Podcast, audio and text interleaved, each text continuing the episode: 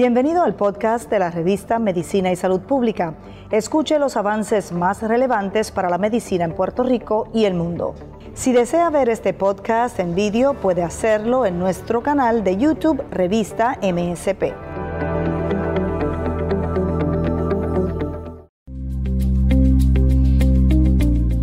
Diabetes y enfermedad cardiovascular.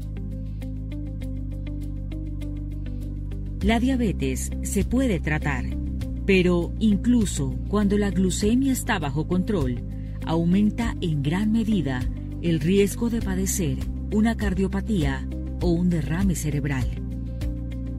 Esto se debe a que las personas con diabetes, en particular la diabetes de tipo 2, pueden encontrarse en las siguientes situaciones que incrementan su riesgo de padecer enfermedades cardiovasculares. Factores de riesgo. Niveles de colesterol anormales y triglicéridos altos. Obesidad. Falta de actividad física. Glucemia mal controlada, demasiado alta o fuera de lo normal. Fumar.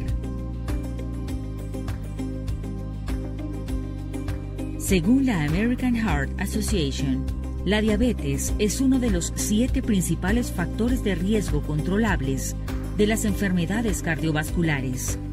Y los adultos diabéticos tienen entre dos y cuatro veces más probabilidades de morir a causa de una cardiopatía que los adultos que no padecen esa enfermedad.